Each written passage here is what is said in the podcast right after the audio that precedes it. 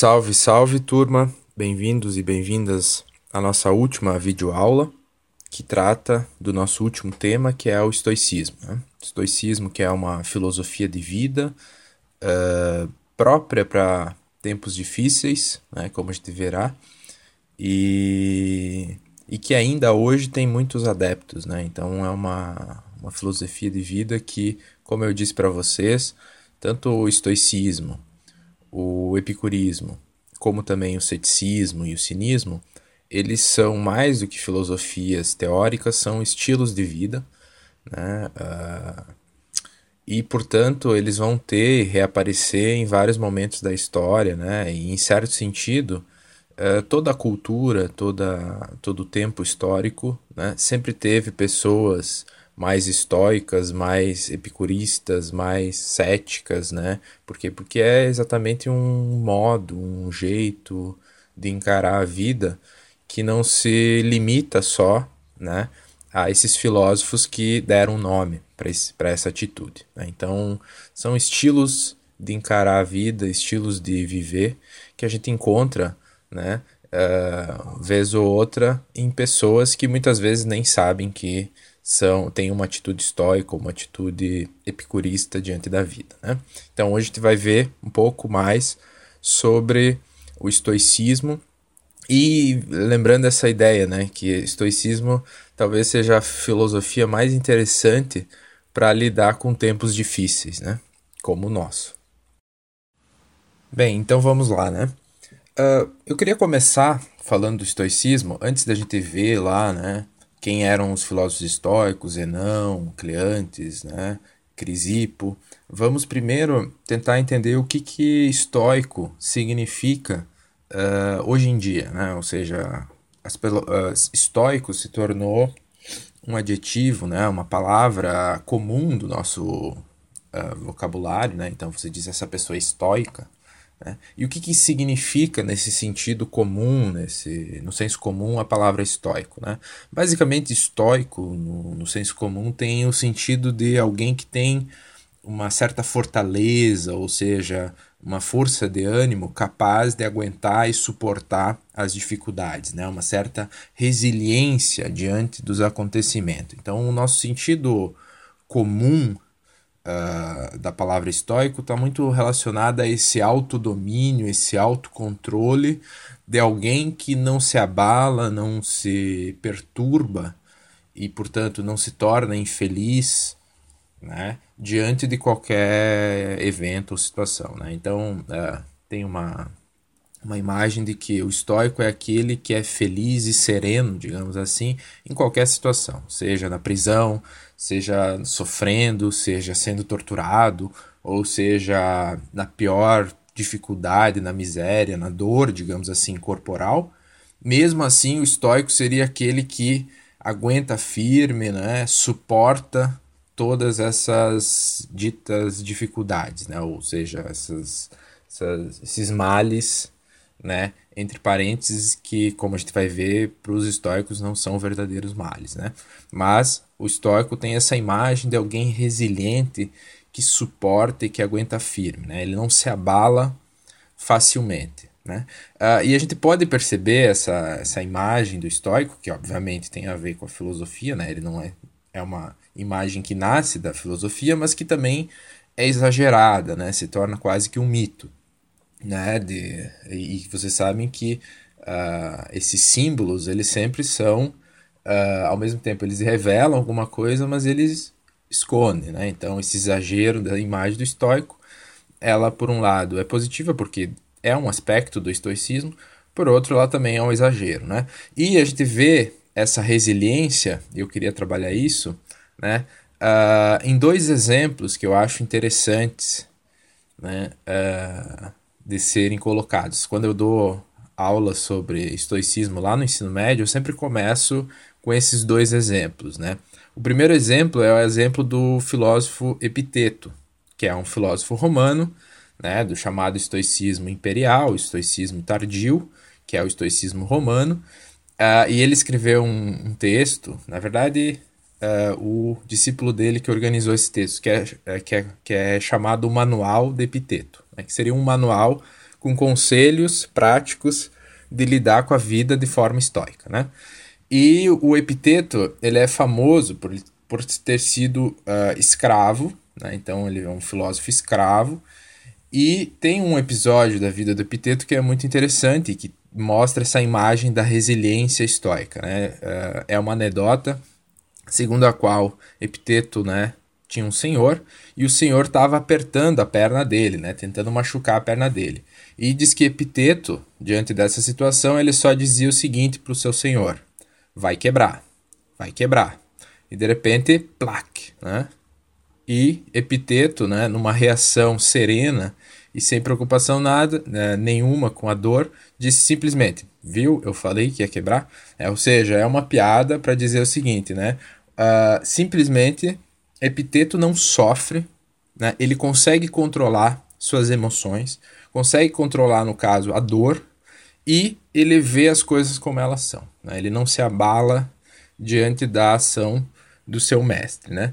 Uh, outro exemplo que, que para falar dessa resiliência estoica é um exemplo de um soldado americano que ficou famoso como alguns o chamaram né, de estoico moderno, que é esse James Stockdale, que na Guerra do Vietnã acabou sendo capturado pelos vietnamitas e passou sete anos sendo torturado.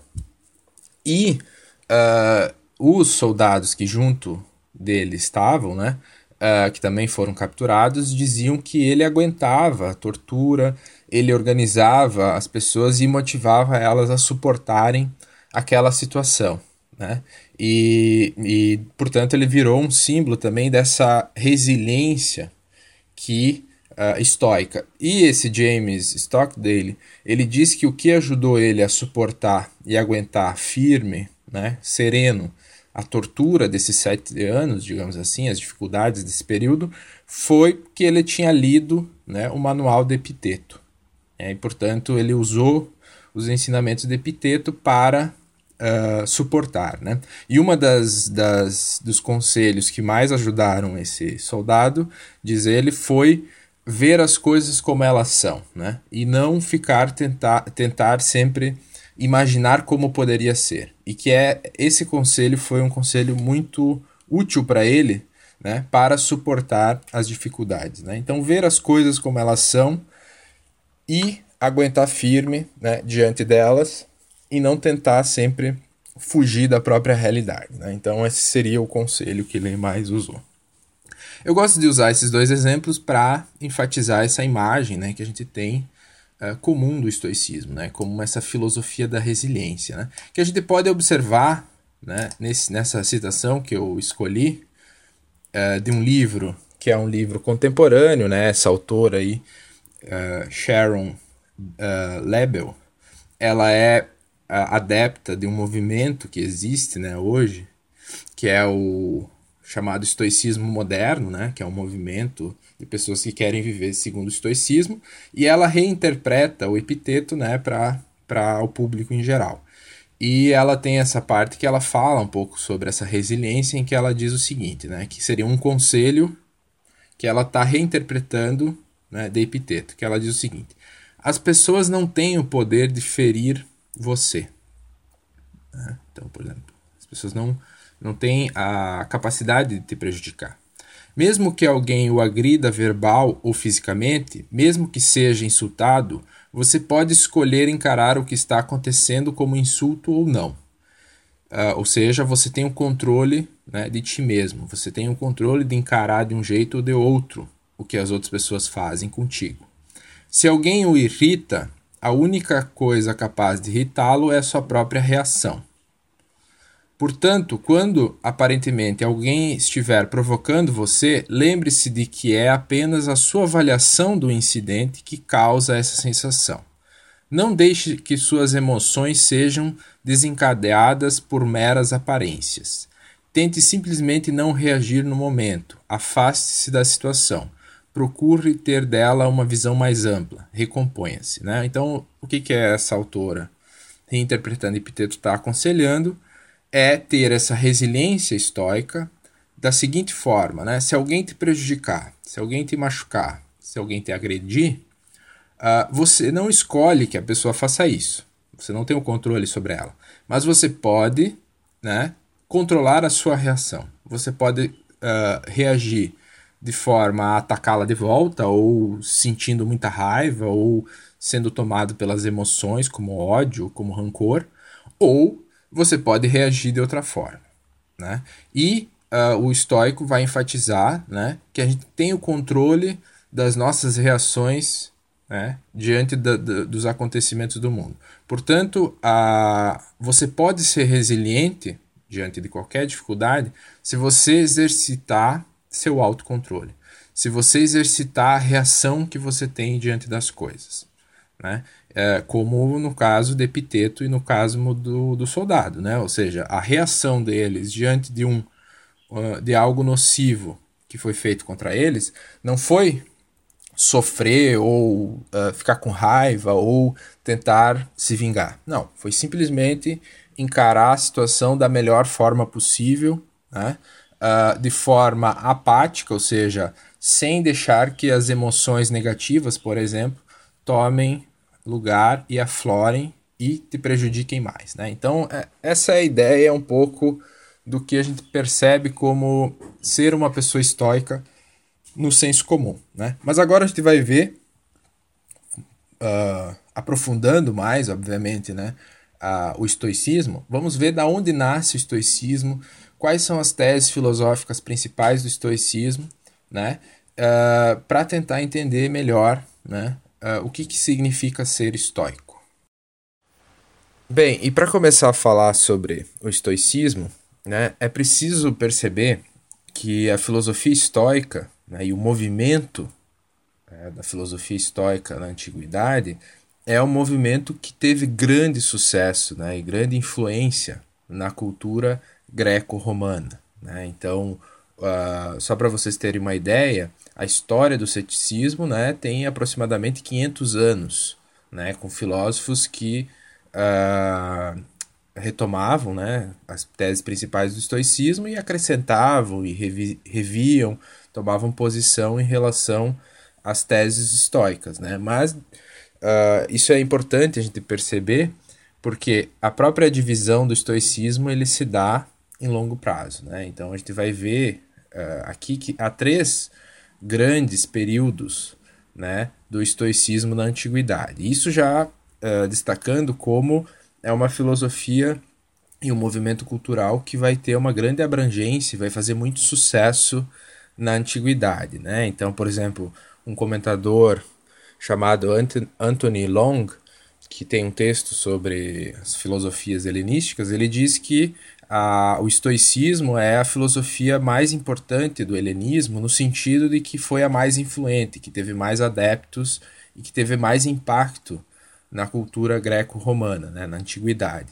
Né? E para vocês terem uma ideia, eu até coloquei a imagem aqui no, no slide, uh, uh, de uma lista com 80 filósofos estoicos da antiguidade. Né? Então imagine, 80 filósofos, é, é bastante gente. E uh, tradicionalmente se divide, isso que é importante, o estoicismo em três fases. Né? A fase antiga, né, que é o primeiro estoicismo. Né? O estoicismo nasce ali no finalzinho do século uh, né, antes de Cristo, né, depois da morte de Aristóteles, depois da morte de Alexandre, né, uh, nasce o estoicismo com Zenão. Zenão é o fundador do estoicismo e ele vai até o finalzinho, esse primeiro estoicismo, né, vai até o finalzinho do século uh, 3 antes de Cristo, né. E as três grandes uh, nomes né, ou a gente poderia dizer os pais fundadores do estoicismo, são Zenão, né, uh, que nasce em 303 a.C., né, uh, Cleanto, que vai ser o, o discípulo de Zenão que vai uh, tomar a, a Estoá depois que Zenão morre, e por fim Crisipo, que vai ser um nome muito importante uh, no estoicismo, porque é aquele que vai dar digamos assim, uma fundamentação e vai defender o estoicismo contra os céticos. Né? De tal forma que ah, alguns comentadores chegam a dizer que se não houvesse Crisipo, não haveria, não teria havido né, o estoicismo. Por quê? Porque ele que dá, digamos assim, uma, é o segundo fundador do estoicismo no sentido em que ele dá uma, a, uma encorpada e uma sofisticada na argumentação intelectual dos estoicos, de tal forma que o chamado estoicismo padrão, o estoicismo tradicional, né, as teses uh, standards, digamos assim, do, esto do estoicismo são sempre, ou mais às vezes, estão ligadas às teses de Crisipo. Né? Então, esses seriam os grandes filósofos, do, os pais fundadores do estoicismo. Né? E esse é o estoicismo antigo, que é um estoicismo grego. Lembrando, né, são tanto Zenão, Cleanto e Crisipo são uh, estrangeiros, mas eles vão ser uh, vão estar ligados a Estoá, que era em Atenas, né? Então é uma escola ateni é, de Atenas, né? Lembrando que Atenas tinha as quatro grandes escolas, né, do período helenístico, né? Tinha o Liceu de Aristóteles, né? Dos aristotélicos, peripatéticos, havia a academia dos acadêmicos, né? Que havia, funda havia sido fundada por Platão, havia o Jardim de Epicuro e a Estoá, né? De Zenão, Cleante e Crisipo, né? Uh, Posteriormente, né, nós temos o estoicismo médio, né, que uh, acontece né, no, entre o século II e o século I a.C., né, com Panécio e uh, Posidônio, que são os principais nomes desse chamado uh, estoicismo médio. Né? E aqui já uma influência dos romanos, né? tem uma passagem, mas ainda é um estoicismo grego. Uh, e por fim nós temos né, o estoicismo novo ou estoicismo imperial, que é pós-Cristo, né? já é na era cristã, uh, que nasce né, no século I até o século II depois de Cristo. E os principais nomes desses uh, filósofos estoicos desse período são Epicteto, Sêneca e Marco Aurélio, né? Uh, Marco Aurélio que foi o imperador Marco Aurélio. E, e esse, esse já é um estoicismo romano, né? Uh, e é desses uh, filósofos estoicos romanos que sobrou obras completas. Né? Então, a gente tem as obras de Epiteto, a gente tem o Manual de Epiteto, a gente tem né, a, o, as peças e também as cartas de Sêneca, nós temos as meditações de Marco Aurélio, do estoicismo antigo, por exemplo, dos, fundadores, né, Zenão, Cleanto e Crisipo, a gente não tem obra completa. A gente só tem fragmentos que sobraram. Né? Uh, então, essa é a divisão do estoicismo. Como vocês veem, o estoicismo tem fases, é uma filosofia de longa duração, né, que vai ter muitos filósofos, muitos nomes, distintos né, de, de uh, filósofos estoicos, uh, e que vai ter uma fase grega e uma fase romana.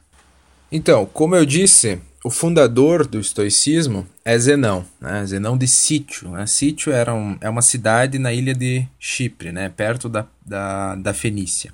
E há uma anedota que o George Laercio conta sobre Zenão, de que Zenão seria um, um mercador, né? E numa, numa viagem que ele vinha da Fenícia para o Pireu, né? ou seja, para Atenas, uh, ele sofreu um naufrágio e perdeu toda a sua mercadoria. Né? Ele desembarca, diz George Laércio contando, né? desembarca em Atenas com 20 e poucos anos e acaba num livreiro. Né? né ele, e, e lá nesse livreiro ele começa a ler as memoráveis de Xenofonte, né, que contam os ditos e feitos de Sócrates. É, e ele se encanta com a figura e, a, e o filósofo Sócrates. E com isso ele pergunta para o livreiro né, aonde ele poderia encontrar pessoas, filósofos que nem Sócrates. E daí diz que o livreiro, ao ser interrogado, ele percebe que passava Crates que era um filósofo cínico. E o livreiro apontou para Crates, né? Dizendo: segue aquele homem, né? Que aquele homem é que nem Sócrates. E aqui uh, Zenão teria iniciado na filosofia cínica. Né? Então, uh, conta-se que primeiro Zenão se torna um cínico, né? Uh, e adquire, digamos, do cinismo uma coisa que é importante para os estoicos, que é a ideia de viver conforme a natureza, né? viver segundo a natureza. Né? Porque vocês sabem que os cínicos eles defendiam a vida conforme a natureza. E para o cínico isso significa você deve deixar de lado todas as, as convenções. Né? Então, ter uma casa confortável, né? ter bens uh, materiais, uh, ter uma fama na cidade. Tudo isso, diz o cínico, é viver segundo as convenções, não é viver segundo a natureza. E que o ideal de, de vida e de felicidade é viver segundo a natureza. Tanto que cínico né, vem da palavra kinos em grego, que significa cão. Né? E os cínicos, eles dividiam, eles mudavam aquela hierarquia clássica, né? Qual que era a hierarquia clássica dos gregos, né? Existiam os deuses no topo, lá em cima, os humanos e os animais, né? Os cães, por exemplo. Os cínicos vão dizer o seguinte: existem os deuses, que são autossuficientes, existem os animais e daí depois existem os humanos. Por quê? Porque os animais, dizem os cínicos, são mais autossuficientes do que os humanos, porque eles têm menos desejos, eles vivem uh, segundo a natureza e não tem tantas convenções. Né? Eles são mais livres, portanto, né? porque são mais autossuficientes. Uh, já o humano, ele é cheio de opiniões e convenções e desejos que vão contra a natureza. Né? São cheios de convenções. Logo, o ideal do cínico é viver que nem um cão, na medida em que eu vivo uma vida segundo a natureza, eu vivo uma vida contra as convenções, né? E o estoicismo, ele, apesar dele não chegar ao exagero de, de, de defender uma vida canina, como cínico, ele vai ter um lema, e o lema central do, do, do, do estoico vai ser o mesmo, que é viver segundo a natureza, né? Mas para o estoico, viver segundo a natureza não significa viver que nem um cão, como no caso do cinismo. Mas é interessante perceber, né, como há já uma influência aqui do cinismo para o estoicismo. Né? Então, uh, o Zenão acaba se tornando né, cínico, mas acaba deixando também o cinismo e, e tem influência de outras filosofias, mas em 306, por aí, ele funda a própria escola, que é a Estoa, né, uh, o pórtico. Né? Então, estoico, né, ele funda a escola estoica. Mas a palavra estoico vem de estoar, né? que era um lugar público em Atenas. Né? A estoá uh, ou seja, o pórtico pintado, né? como vocês veem ali na imagem. Né? Era um pórtico né? com várias colunas, uh, no qual paredões, né? painéis, painéis estavam pintados por grandes artistas né? atenienses. Né? E isso era um lugar público, era, um, era, era um, uma, um, uma construção né? Uh, na Ágora, né? numa parte da Ágora, em Atenas. E era basicamente um espaço público né? que, em que as pessoas circulavam e, e faziam, por exemplo, né? havia artistas de rua que se apresentavam ali, as pessoas iam passando, então era um lugar totalmente público, né? de tal forma que. Uh, a Estoá era o lugar em que Zenão escolheu para ter o encontro né, com seus seguidores e ensinar sua filosofia. Né? E é interessante porque Zenão era um estrangeiro, de tal forma que Zenão não poderia comprar uma propriedade, não poderia ter um lugar em Atenas. Né? De tal forma que ele escolheu um lugar público, que era a Estoá, para ter suas aulas. Né? Então é nesse lugar nesse lugar aberto, que Zenão né, dava suas aulas e acontecia, digamos assim, a escola estoica. De tal forma que as pessoas começaram a chamar aqueles de aqueles da estoa, ou seja, os estoicos, né, que vivem lá no pórtico. Então daqui vem o nome estoicos, né? Vem desse, dessa construção que havia em Atenas, né? na Ágora de Atenas. Né? Então é interessante porque uh, os estoicos retomam aqui aquela ideia um pouco bem socrática de uma filosofia na rua, né? Uma filosofia que se faz no espaço público. E ainda sobre Zenão, né? Uh, como eu falei, tem essa influência do cinismo, né, que fica muito claro no estoicismo, que é uh, essa, essa ideia de viver segundo a natureza, né, uma certa indiferença à diaforia, diaforia né, em relação aos bens materiais, que é uma característica bem dos cínicos. Então, o Zenão tinha essa influência cínica, que vai marcar o estoicismo, uh, mas também eu acho que uma segunda influência importante uh, no estoicismo é a figura de Sócrates, né? E, e, a ideia de um certo racionalismo moral, como a gente vai ver, né? Com a ideia de que saber e virtude são a mesma coisa, né? Além da ideia também de que uh, o único mal é a ignorância, né? Que está na base da, da, dos vícios humanos, né?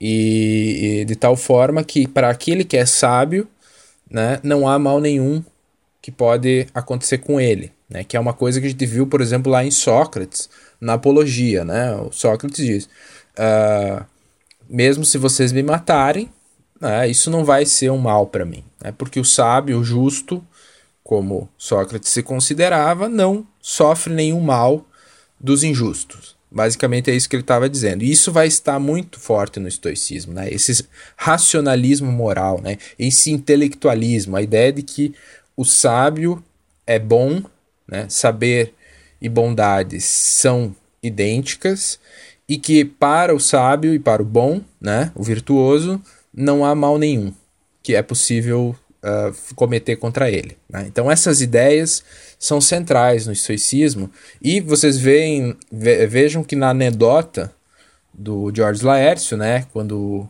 ele fala uh, sobre a chegada de Zenão em Atenas, Sócrates está ali, né? Então essa anedota ela já mostra as duas grandes influências do estoicismo. Claro que o estoicismo ele, ele, ele é uma filosofia menos anti-intelectual como era, por exemplo, Epicuro. Epicuro ele era, tinha uma atitude mais negativa em relação às outras escolas. O, o estoicismo, né, ele vai ter, vai ter várias outras influências, né? Então, por exemplo, a gente vê no estoicismo uma certa influência de Heráclito, uma certa influência dos megáricos, né, na lógica, uh, uma certa influência das teses tanto de Platão quanto de Aristóteles, mas tudo isso é reformulado, repensado com propósitos estoicos. Né? Então, vai ter teses originais, uh, mas que absorvem né, elementos das filosofias anteriores. Né? Mas eu diria que as principais influências do estoicismo estão no cinismo e no socratismo, né? na ideia de que no racionalismo moral, como a gente vai ver. Beleza? Então vamos para a filosofia central dos estoicos. Lembrando que, como a gente viu, o estoicismo tem várias fases, né? Os filósofos estoicos são vários, né? diversos, né? Uh, mas o que a gente vai apresentar como a filosofia dos estoicos é a filosofia canônica. Né? Então, é as teses principais do estoicismo numa visão geral. Né? A gente não vai uh, analisar filósofo por filósofo, porque isso seria, um, uh, seria impossível numa, numa videoaula né, de uma hora, uma hora e pouco. Bem, vejamos agora então a filosofia, ou as principais teorias ou teses de, dos estoicos. Né? Uh, os estoicos, assim como os epicuristas, né, eles dividem a filosofia em três áreas.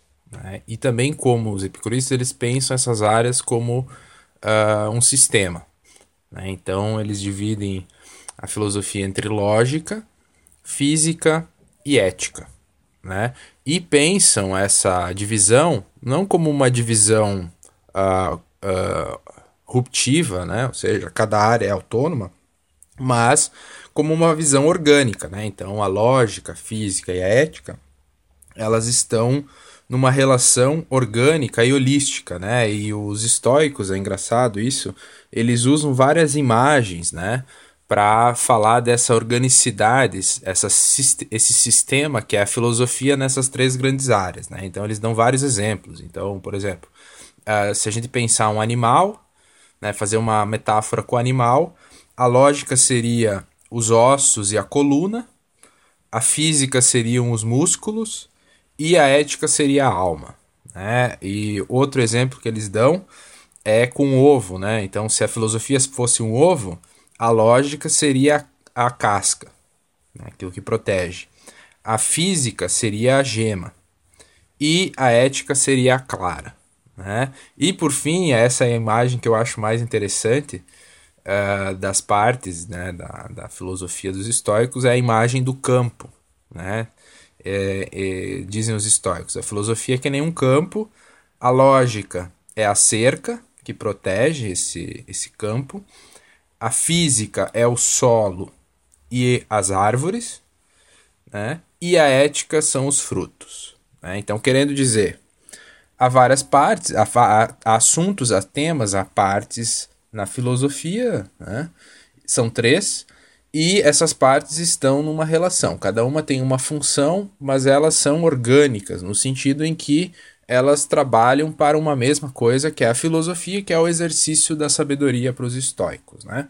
E é um pouco diferente do epicurismo, porque o epicurismo achava que a física e a canônica, né, que os, epicuristas não têm uma lógica exatamente, né? eles têm a canônica, que é uma teoria do conhecimento própria deles é, eles achavam que essas duas coisas só tinham sentido caética.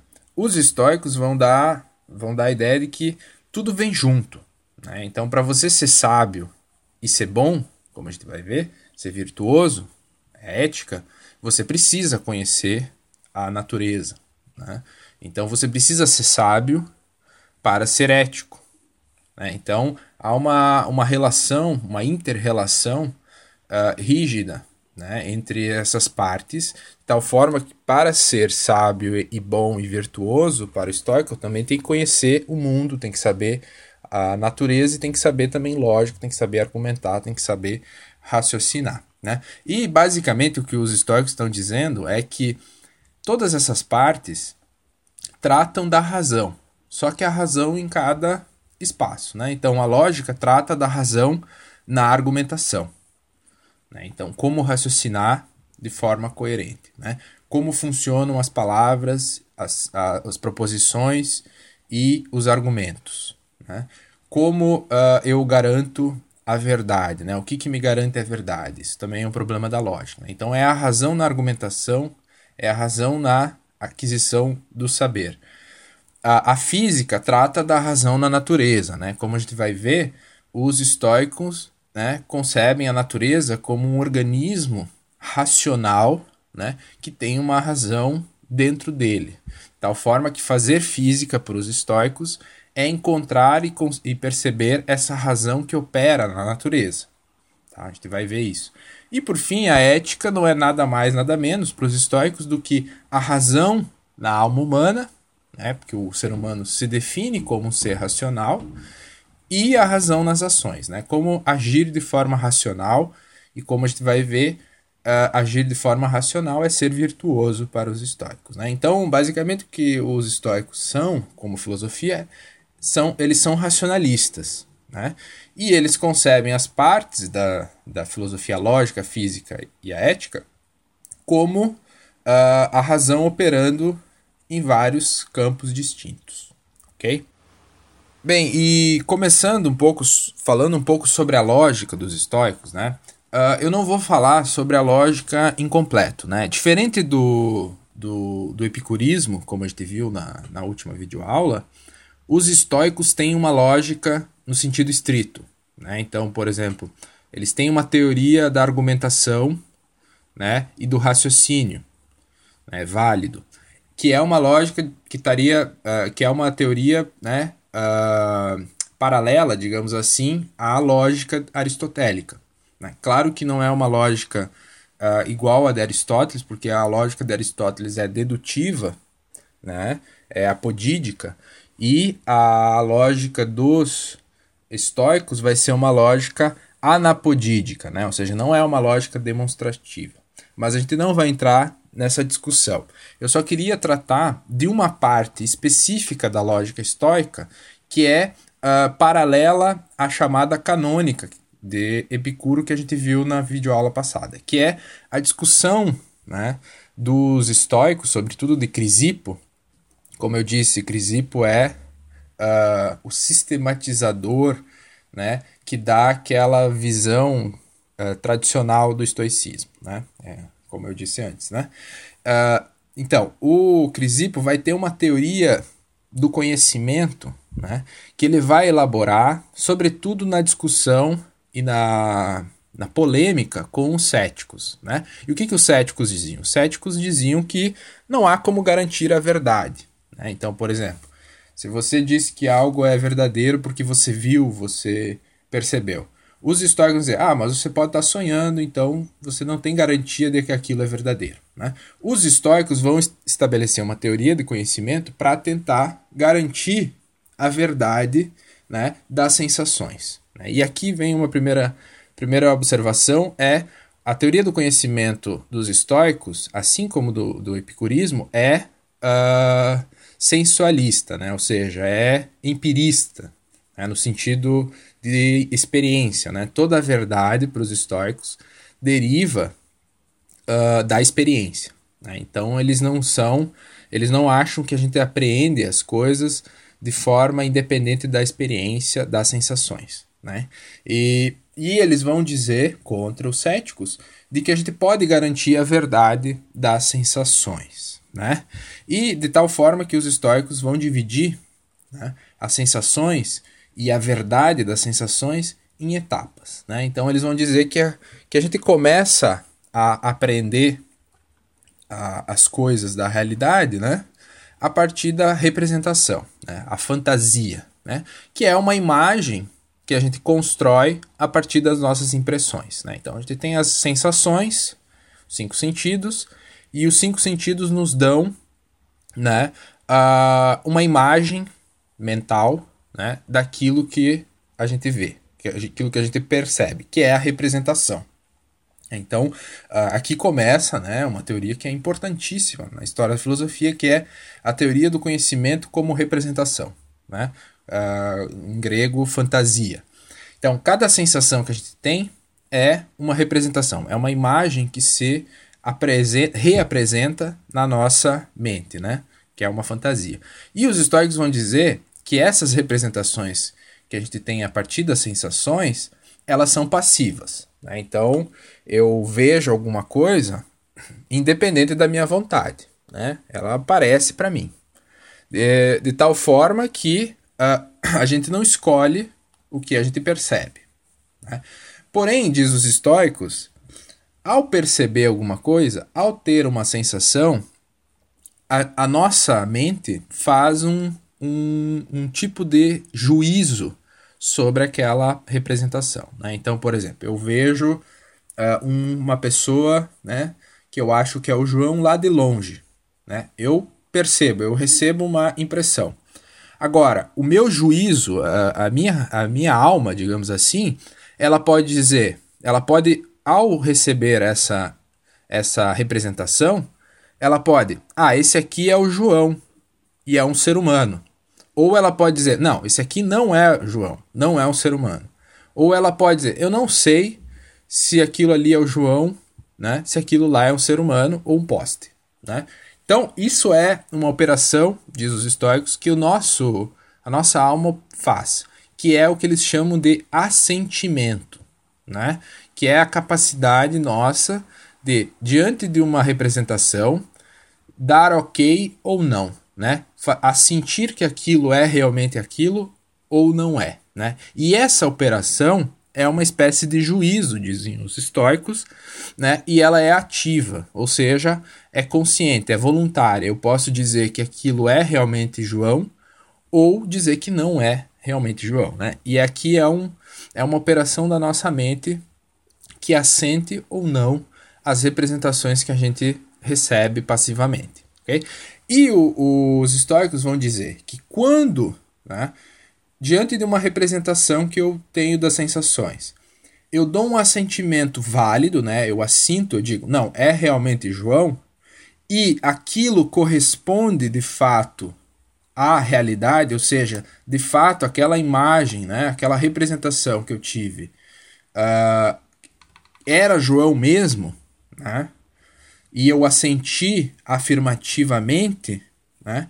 Quando eu consigo garantir que aquilo é realmente a, a representação de João, que eu assenti corretamente, eu tenho uma representação compreensiva, dizem os estoicos, né? Basicamente, né, uma fantasia catalepticos, né? Ou seja, eu tenho uma representação que aprendeu, ou seja, capturou realmente né, aquilo que é na realidade.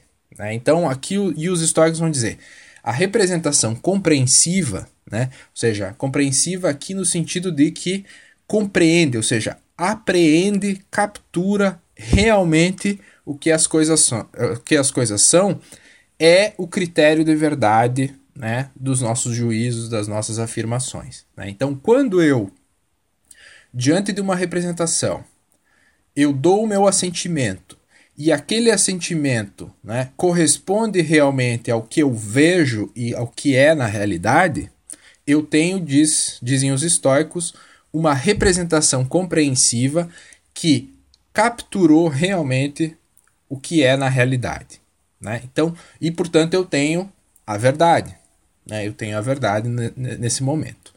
E por fim, dizem os estoicos, quando eu tenho um acúmulo, né, e eu dou coerência para essas representações compreensivas, né, que são verdadeiras, eu tenho a ciência. Né? De tal forma que os, os estoicos tinham uma imagem uh, muito interessante para né, uh, explicar essa, essa, essa hierarquia e esse processo de aquisição do conhecimento, que era dizer o seguinte, né?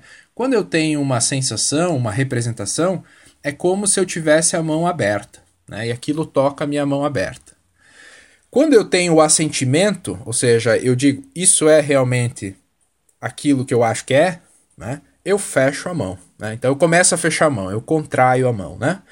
Quando eu tenho a compreensão, né, a representação compreensiva, ou seja, eu de fato né, garanto que aquilo corresponde à realidade, eu fechei a mão. Né? Eu compreendi, eu aprendi aquilo. Então eu tenho a mão fechada.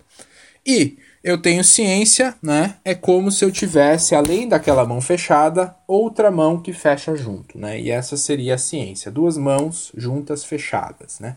Então essa imagem é para dizer que o conhecimento ele é progressivo, né? Ele vem das sensações, mas ele tem uma operação do nosso entendimento, né, o nosso entendimento, né, não é um entendimento, né, a nossa faculdade de juízo assente, né, e quando ela garante essa, esse assentimento, ela, esse, ele corresponde à realidade, eu tenho, né, conhecimento, eu teria a apreensão compreensiva, né, e aí eu tenho a verdade. Aí o conjunto dessas verdades teria a ciência. Né? Então, uh, vejam que é uma, é uma noção de, de aquisição do conhecimento como representação, mas é uma representação que tem que ter o assentimento do juízo do indivíduo, né? E é engraçado porque os históricos vão começar a dizer que, né, por exemplo, se um, um, um cético diria o seguinte: ah, mas imagine que você tem a sensação, né, de João, você vê João e você tem uma imagem de João na tua mente, né, a sensação. O cético diria: ah, mas você pode estar tá sonhando e logo isso não é a realidade. E o cético vai dizer, tá, né? Se eu estiver sonhando e der o assentimento de que de fato é João, uh, eu vou estar errando, né? Eu vou ter um juízo errado e aqui nasce o equívoco. É quando você assente para uma representação que não é real. Logo, você não vai ter uma representação compreensiva. Mas se você estiver sonhando, você pode pensar, não, mas isso, essa, essa representação, primeiro, não é clara. Vejam que nossos sonhos, no mais, às vezes são confusos. Né? Uh, ela é embaçada, ela não é muito bem definida, porque os nossos sonhos também, as coisas aparecem de forma meio não definida. e ela não tem uma conexão lógica, assim, ela acontece do nada. Né? É, logo o estoico diria, tá, mas se você estiver sonhando, você não deve sentir essa sensação.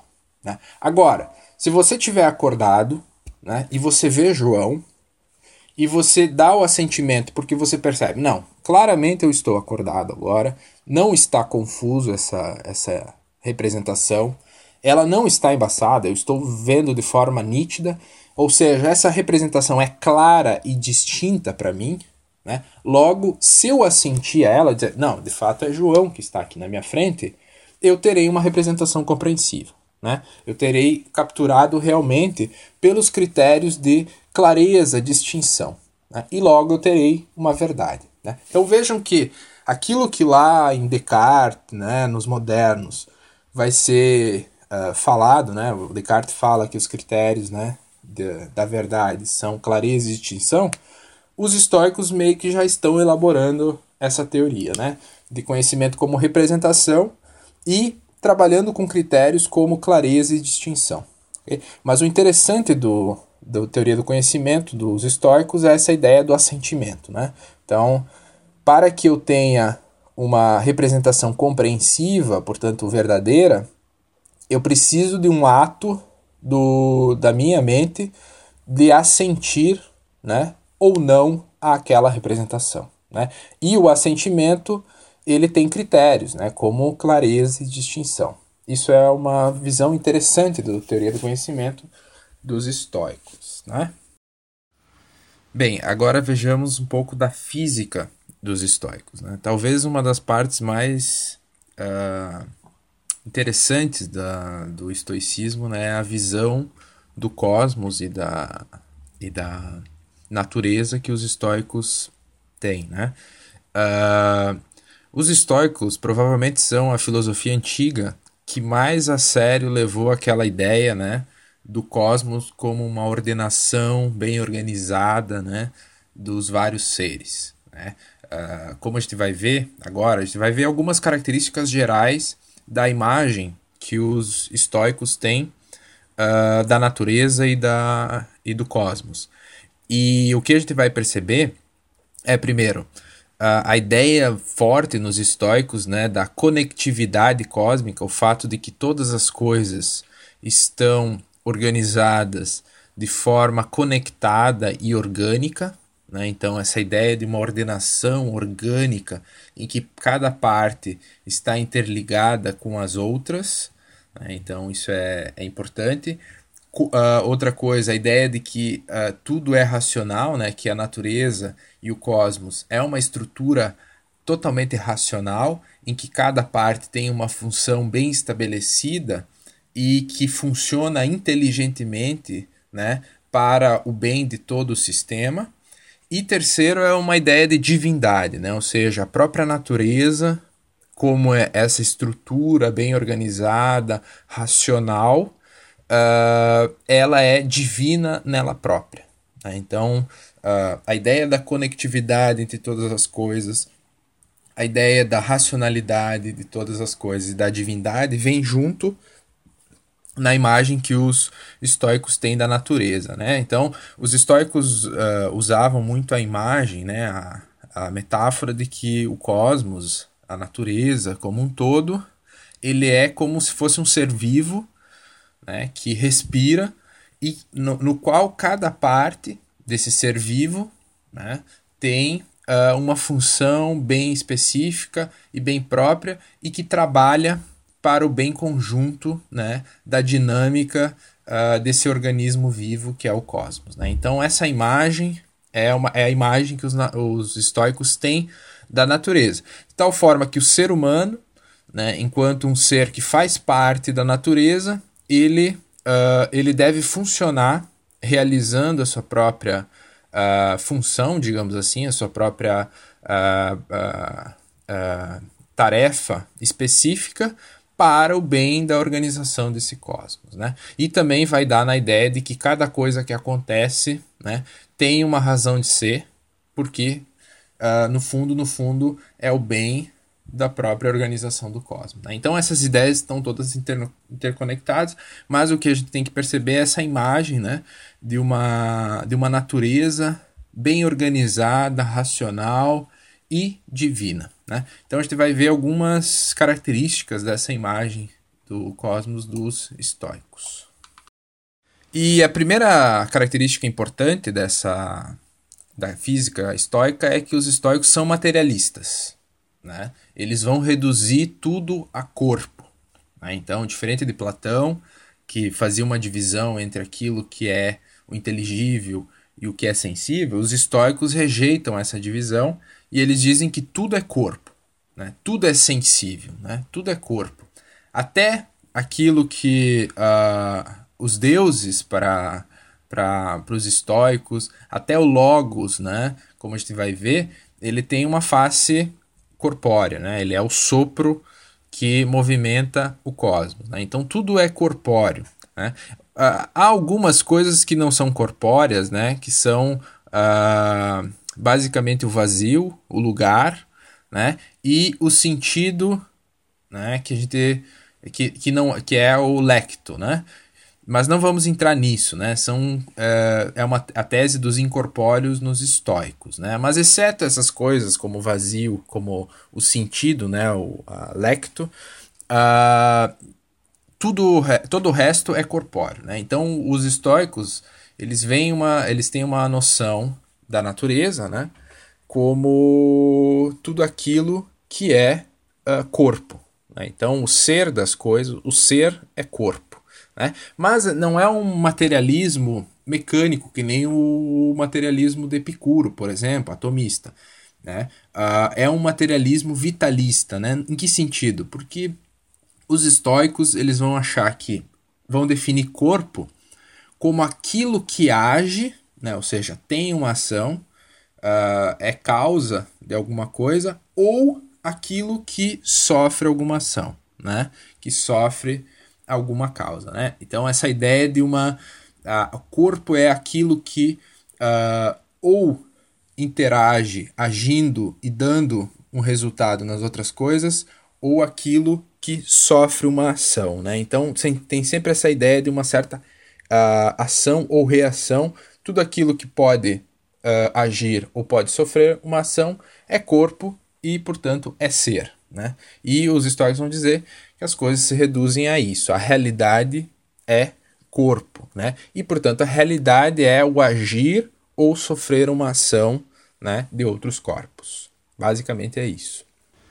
Além disso, os estoicos vão enfatizar que uh, os corpos, né, que são a realidade, uh, eles são frutos sempre, ou seja, são produtos da operação de dois princípios, né?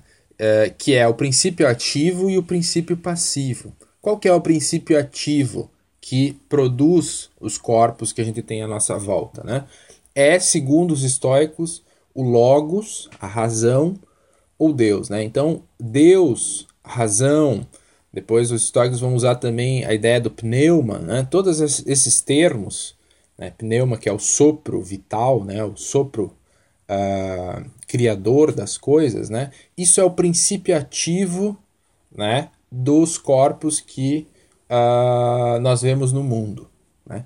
Porém, há um princípio, um segundo princípio que é o princípio uh, passivo, que é a matéria.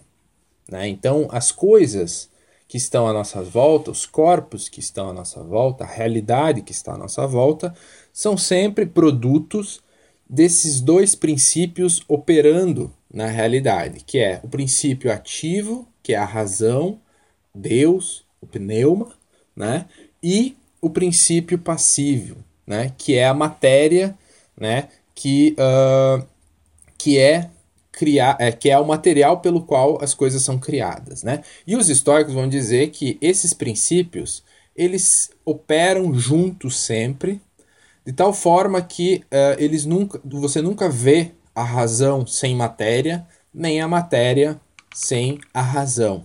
Né? Ou seja, você nunca percebe alguma coisa né, uh, onde está simplesmente o princípio ativo sem o princípio passivo, e vice-versa. Ou seja, a razão e matéria, para os estoicos, estão operando em todas as coisas de forma indissociável.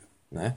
Uh, você não consegue separar uma coisa da outra. Né? Então, são princípios que operam em todos os seres. Né? E aqui vocês veem uma ressonância um pouco com Aristóteles, né? porque Aristóteles falava de forma e matéria, né? o famoso hilemorfismo, né? ou seja, hile, matéria, mor, morfé, forma. Né? Então, Aristóteles dizia que os seres, as substâncias, né? são forma e matéria. Mas, deixando de lado, os estoicos eles estão falando alguma coisa semelhante, né? não é a mesma coisa, mas alguma coisa semelhante que eles estão dizendo. Há dois princípios na realidade né, que produzem os seres, que operam nos seres, né? que é o princípio ativo, que é a razão, Deus, né? Uh, e o princípio passivo, que é a matéria. Né? O princípio ativo, obviamente, né, é o mais importante na medida em que ele dá a, a forma ou a organização e também a causa, né? a, a, o motor causal da, dos seres. E a matéria é indispensável nisso. Né? Então, esses dois princípios, dizem os históricos, que explicam a nossa realidade. Né? Então, na realidade, quando a gente olha para a realidade, dizem os históricos, a gente tem que perceber que está operando nela, nos corpos, sempre essas duas forças, digamos assim. Né? Além disso, né, a gente percebe também que ao, a operação do, do princípio ativo, segundo os estoicos, né, essa razão, esse Deus né, que está operando em todas as coisas, é, esse princípio ativo ele é vivo. Né? E os estoicos vão compreender esse princípio ativo, essa, esse logos, né? essa razão, esse Deus, como uma espécie de sopro vital, né? é, formado, dizem os estoicos, é, com ar e fogo, né? a mistura de ar e fogo, mas um ar e um fogo é, divino, primeiro, né? e que eles chamam de pneuma. Pneuma em grego né? é sopro, né? é respiração. Então, os estoicos vão dizer, esse princípio ativo, né, que é a razão, é, que forma, né, que configura e que move todas as coisas, cada um dos corpos, né, na matéria, uh, ele é uma espécie de sopro vital né, que está operando em todas as coisas. Né? Então, e eles vão dizer o seguinte: isso é interessante nas histórias. Eles vão dizer, ele é um único sopro, né, então há um único sopro vital que opera na matéria, né? Então ele, é, ele, ele mantém uma unidade do cosmos. Então é o mesmo sopro que está em todas as coisas, mas ele também se divide em sopros individuais. Né? Então, por exemplo, a, aquilo que mantém a unidade e o ser das plantas é algo diferente daquilo que mantém a unidade e o sopro vital do ser humano. Né? Então, o pneuma da planta, que mantém a unidade e o ser da planta, é diferente da uh, da, do pneuma humano que mantém a unidade e as funções e operações humanas, próprias do humano. Mas, apesar de serem diferentes esses pneumas, eles têm uma mesma raiz que é o pneuma vital, o pneuma cósmico. Né? Então, uh, basicamente, o que os históricos estão dizendo é que esse pneuma primário né, do cosmos ele se divide nos vários seres e ganha características diferentes para os vários seres, né? Mas uh, o interessante é esse, esse hilemorfismo estoico, né? Ou seja, a ideia de que a matéria, né, ela é o passivo, mas na matéria está operando esse princípio ativo, né, que é a razão, e que os estoicos vão chamar também de pneuma, né, desse sopro vital, esse sopro criador, que é o mesmo em toda o cosmos, de tal forma que o cosmos se mantém unido, ele tem uma conexão, ele é um ser vivo, é um todo vivo, mas que também se divide né, nos vários seres e cada ser vai ter a sua unidade, que, como eu disse, não está né, separada da unidade do cosmos. Né? Então vejam que é, é, é como se fosse uma unidade que vai se dividindo em partes, mas que essas partes sempre se relacionam com o todo. Né? Então vejam essa imagem né, orgânica do mundo. Né? Cada, cada ser vai ter uma função, vai ter um pneuma próprio, por exemplo. O pneuma do ser humano né, é a racionalidade, é a alma racional, dizem os estoicos. Né? O pneuma do animal é a alma, né, vegetativa, reprodutiva. Uh, o pneuma da pedra é a simples unidade da pedra. Né? Então, cada um vai ter um, uma função, né? um sopro diferente que dá a função diferente daquele ser. Uh, mas todos eles estão religado, ligados né, com esse pneuma unitário, né, que dá a unidade do próprio cosmos. Né? Então vejam uh, que interessante essa ideia de uma conectividade do cosmos que se dá por essa, esse princípio ativo né, que os estoicos vão chamar de razão, vão chamar de Deus, né? vão chamar de pneuma, sopro vital, e também algumas vezes eles vão chamar do, do fogo primordial. Né? Depois a gente vai ver né, que os estoicos têm uma certa ligação com Heráclito, né, com a ideia de que há um fogo né, que nunca, uh, nunca morre, né, que é um fogo vital que gera e destrói, né, gera e destrói. Mas a gente vai pra, mais para frente falar um pouco disso. Mas a ideia central é perceber aqui que esse princípio ativo dos estoicos ele funciona como uma espécie de sopro vital uh, que é unitário no cosmos, mas que também vai ter uh, uh, divisões né, em cada ser distinto, mantendo sempre a relação entre todo e parte, né, de uma forma holística, digamos assim. Outra característica dessa visão da natureza, né, dos estoicos, é essa racionalidade né, do, do cosmos. Né? Então, uh, esse princípio ativo, né, como eu disse, é a razão, é pneuma, é Deus, uh, e os estoicos vão, vão falar de uma. que essa razão, né, essa razão que perpassa e que é um princípio que configura e move uh, o cosmos e as coisas, né, os corpos, uh, ele não é uma razão uh, estanque, mas é uma razão seminal. Né? O que, que é uma razão seminal? Né? Eles falam logos er espermaticos. Né? Uh, espermaticos significa seminal, ou seja, sêmen, né? aquilo que faz gerar, aquilo que faz criar, né? de tal forma que uh, esse princípio ativo ao ser racional, é uma razão seminal que opera nas coisas, ou seja, que cria e que gera as coisas, né? Então, a, a ideia de que uh, esse princípio ativo, né, que é essa espécie de sopro vital, né, ele é racional, mas de uma razão seminal, de uma razão criadora, uma razão que faz aquilo por um motivo, né, uh, uh, mas que gera no mundo.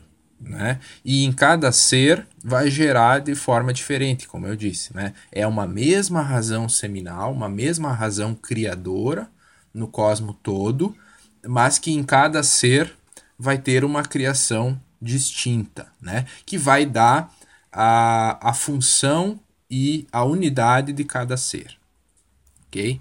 Uh, então, uh, o, o estoico ele tem uma visão do cosmos como uh, um mundo racional. Né? Todas as coisas têm uma razão de ser né?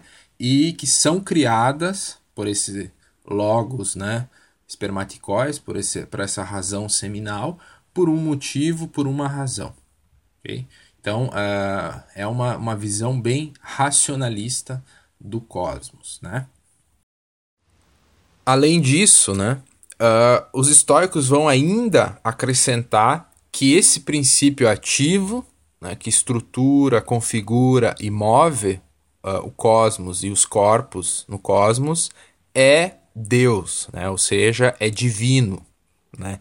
E uma vez né, que esse princípio ativo, né, sendo Deus, e esse princípio ativo é inseparável da matéria, né, e não há matéria sem esse princípio ativo, Deus, para os estoicos, está em tudo.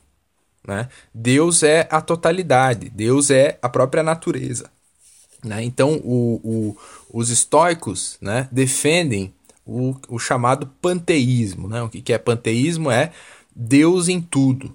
Né? Pan é todo, uh, teos é Deus. Né? Então, é um Deus que se, uh, se uh, não é indissociável do todo. Né? Então, não é uma visão de divino ou de divindade que cria um mundo como quem cria uma cadeira, né? como um, um sapateiro cria um sapato. Não.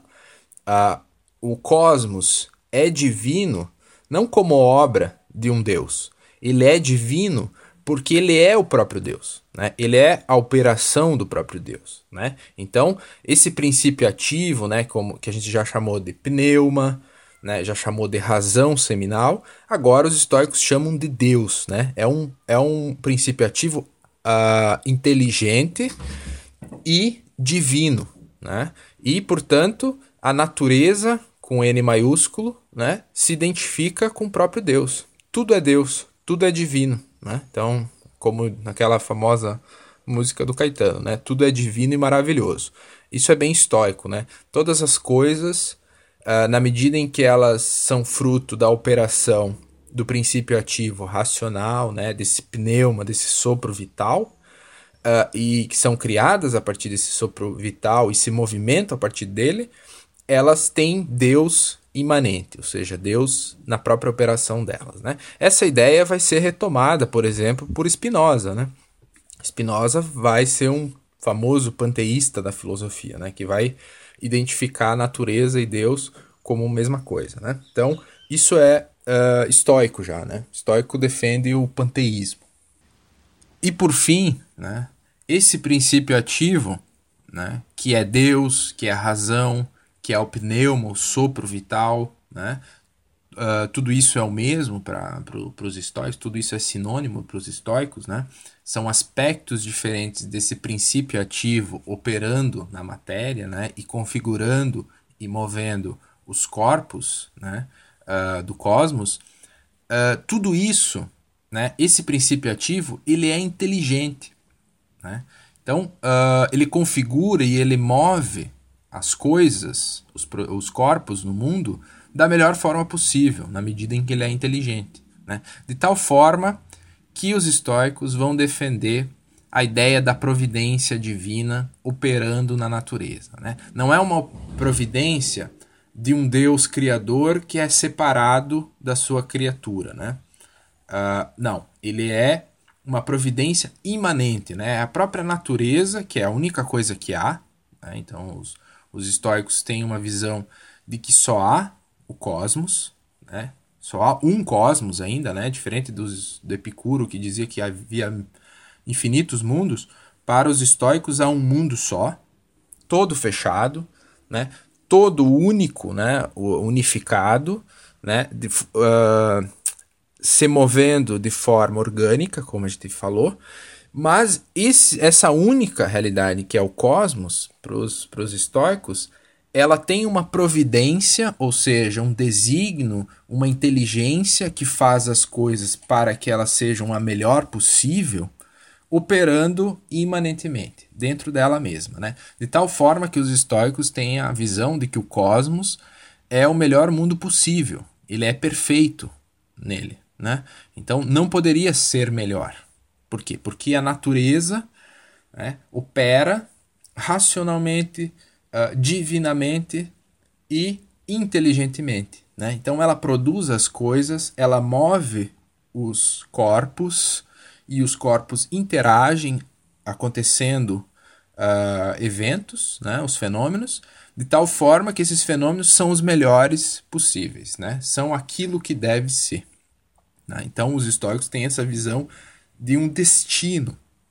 Né? Então as coisas têm uma razão de ser, elas acontecem pelo melhor, né? Elas acontecem da melhor forma possível. E aqui, portanto, há uma ideia de providência divina, né? Inteligência que produz as coisas e age de forma que as coisas sejam as melhores possíveis, né? Então, por exemplo, uh, por que que nós, os seres humanos, têm sobrancelha, né?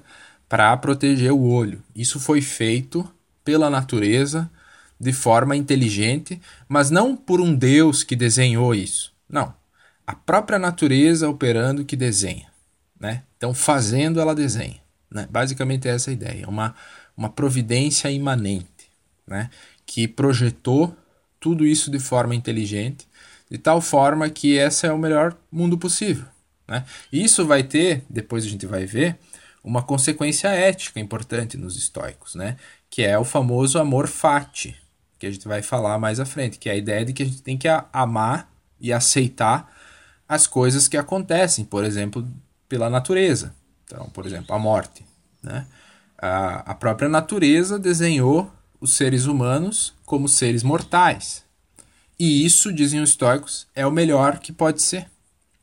Né? Porque, do ponto de vista da natureza, é o melhor. Garante né, a harmonia do todo. Né? De tal forma que é insensatez, irracionalidade, dizem os estoicos, eu ter medo né, e não aceitar a morte como um ser mortal. Né? É a incapacidade minha de perceber a harmonia do cosmos, do todo, não aceitar que eu, como um ser mortal, devo morrer por algum, algum dia, né? Então, vejam como uh, essa ideia de destino, de providência, vai ter um impacto importante na ética dos estoicos, né? A gente já falou que os estoicos consideram que o sábio que vive bem, que é feliz, ele precisa conhecer a natureza, porque na medida em que ele conhece a natureza, né, ele entende o seu lugar e uh, pode ser feliz. Né? Então vejam que a ideia de destino é importante nos estoicos, né? a ideia de que o nosso cosmos e os acontecimentos né, naturais, por exemplo, são aquilo que de melhor poderia acontecer. Né? Ainda um último aspecto né, da, da visão física dos estoicos, né, que é a ideia do eterno retorno, né, que é uma ideia que, sobretudo, é conhecida a partir de Nietzsche, né, mas que é uma ideia que já estava na mitologia, em várias mitologias, né, que é a ideia de que o mundo uh, ele se destrói e ele se reconstrói de novo, né, então, uh, da mesma forma. E os estoicos vão defender essa ideia de eterno retorno, na medida em que eles retomam uh, uma ideia de Heráclito lá, né? Quando a gente viu Heráclito, a gente viu que o Heráclito achava que o cosmos era um fogo sempre eterno que se destrói e se reconstrói, né? E os, os, os estoicos vão falar que esse princípio ativo, né, como a gente viu, uh, esse sopro vital, melhor dizendo, ele também pode ser concebido como um fogo, né, primeiro, um fogo primário, que uh, nunca morre, né? Ou seja, esse fogo primário, né, que representa o pneuma, representa o princípio ativo, ele é sempre vivo, porém, né, as coisas, o mundo, o cosmos, ele se destrói né, totalmente e depois ele se reconstrói a partir desse fogo que permanece. Né? Então, essa ideia de uma uh, conflagração cósmica, né, ou seja, uma destruição de todas as coisas e uma apocate, apocatástase, né? ou seja, uma reconstrução de todas as coisas. Né? Então, os históricos tinham essa ideia de que uh, o cosmos, como esse ser, esse ser vivo, inteligente, né? Que faz as coisas da melhor forma possível, ele chega a um fim, ele se destrói como todo, mas mantendo aquele fogo, aquele sopro divino, né? ele vai se reconstruir da mesma forma, da melhor forma possível, da forma inteligente como ele já era, né? Então, uh, o mundo ele tem períodos, né, de uh, uma destruição total e uma reconstrução total de forma igualzinha a antes, porque, como a gente viu, uh, há uma providência, há um destino. O cosmos é o melhor mundo possível. Logo, ele vai se reconstruir de forma perfeita, da melhor forma possível. Né? Então a gente tem essa ideia também nos estoicos de um eterno retorno, né? na medida em que o cosmos ele se destrói e ele se reconstrói da mesma forma, que é a forma, como a gente diz, né? em que o princípio ativo opera, reconfigura e move as coisas de forma inteligente, da melhor forma possível. Então, basicamente, essas são as características centrais desse cosmos, dessa física estoica. Né? Vejam que interessante a física estoica. Né? É uma física, ah, como eu disse, materialista, que vai dizer que tudo são corpos, mas que são corpos que estão agindo e sofrendo ação em relação, um relação, em relação aos outros. Né? Então, eles estabelecem uma cadeia causal né? Uh, que conecta todos eles. Uh, outra coisa, nesse cosmos, né, nessa natureza, estão operando dois princípios, um princípio ativo e um passivo. O logos, o pneuma, Deus, né, a inteligência, esse fogo, né, o sopro divino, né, todas essas, essas palavras, elas, elas são sinônimas nos estoicos e remetem a esse princípio ativo né, que configura, conecta e uh, move todos os corpos. E o princípio passivo, que é a própria matéria que recebe né, essa atividade uh, uh, do princípio ativo. Okay? E a gente viu as várias características né, que esse cosmos vai ter para os estoicos, né? Uh, dando ênfase sobretudo ao panteísmo, como a natureza é divina, a providência, como a natureza é inteligente e faz as coisas da melhor forma possível, e como esse cosmos se destrói e se reconstrói para os estoicos. Bem, vejamos agora um pouco da ética estoica. Né? Assim como o epicurismo, né, no qual a ética epicurista se destaca, o estoicismo também tem uma ética que é destacada, digamos assim, né, que é muito influente e que fez muito sucesso seja na antiguidade, naquelas três fases que eu falei, seja ainda hoje, né? Muitas pessoas tentam viver segundo a ética estoica, né? Então é uma parte da filosofia estoica muito importante e muito influente historicamente, né? Como eu falei também já, essas filosofias helenísticas são devem ser entendidas como formas de vida, como atitudes, né? Modo de se comportar uh, eticamente no, na vida para alcançar a felicidade. Né? Então, são filosofias soteriológicas, né? filosofias da salvação individual. E a ética estoica é né, uh, uma parte importantíssima do estoicismo na medida em que dá o modo que você deve se comportar para ser uh, um estoico. Né? E o ponto de partida da ética estoica é uma noção que eu acho bem interessante, que é a noção de apropriação, né? Uh, oikiosis, né? Uh, que os, os estoicos falam dessa oikiosis como uh, apropriação ou afinação, né? O que, que é isso, né?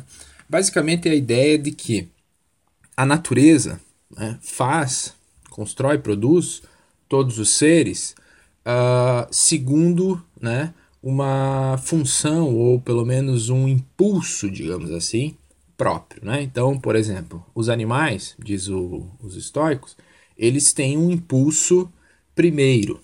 Né? E o ser humano, como um animal também, vai ter esse impulso primeiro. Que, que impulso é esse? É a autoconservação. Né? Então, todos os seres têm, dizem os estoicos, e essa é a, a base psicológica primeira né, de cada ser, ou pelo menos a base né, movente de cada ser, que é a autoconservação. Né? Então, uh, o meu gato, por exemplo, diz os históricos, tem um impulso primeiro que é a autopreservação, de tal forma que o meu gato ele busca aquilo que é o conveniente para a conservação dele e rejeita aquilo que é contra a autoconservação dele. Né? Então, os estoicos partem desse impulso primeiro, né? que diferencia, por exemplo, dos epicuristas. Né? Os epicuristas diziam que aquilo que é mais básico e primeiro nos no seres, animais e humanos, é o princípio do prazer e da dor. Né? Então, os seres, segundo os epicuristas, uh, buscam o prazer e desejam evitar a dor. Né? Isso é o impulso, ou pelo menos a, a aquilo que move os animais, dizem os, os, os epicuristas. Os estoicos vão dizer que não, que uh, aquilo que é mais fundamental e básico nos animais é o impulso de autoconservação, que é um impulso que está em todos os seres. Todos os seres buscam a autoconservação. Né? e buscam, ao mesmo tempo, a boa disposição de si mesmos. Né? E os estoicos vão acrescentar, né? Uh, o ser humano, como um animal, ele vai ter também esse impulso, primeiro, de autoconservação, né? que nem qualquer outro animal. Porém, o ser humano tem uma diferença óbvia, que é a racionalidade. Né?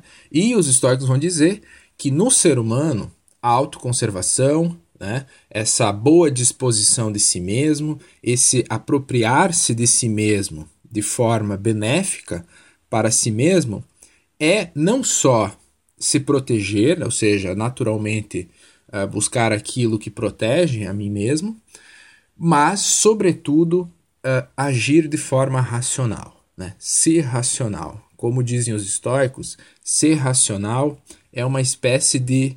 Uh, a razão é uma espécie de artífice do impulso, ou seja, a razão ela é um artesão do impulso, ela dá ordem e organiza e modera os impulsos humanos, de tal forma que ser racional para os estoicos é uh, trabalhar para a autoconservação e a realização da boa disposição do ser humano, né? Ou seja, ser racional para o estoico é fazer aquilo que a natureza, né, uh, colocou como lei para o ser humano, né, uh, que tem a ver com o propósito e o objetivo do ser humano, e tem a ver com ordenar o impulso primeiro né, do ser humano, que é a autoconservação, a autopreservação. Né? É o apropriar-se de si mesmo. Né? Então, o, os históricos eles consideram que o propósito, o objetivo do ser humano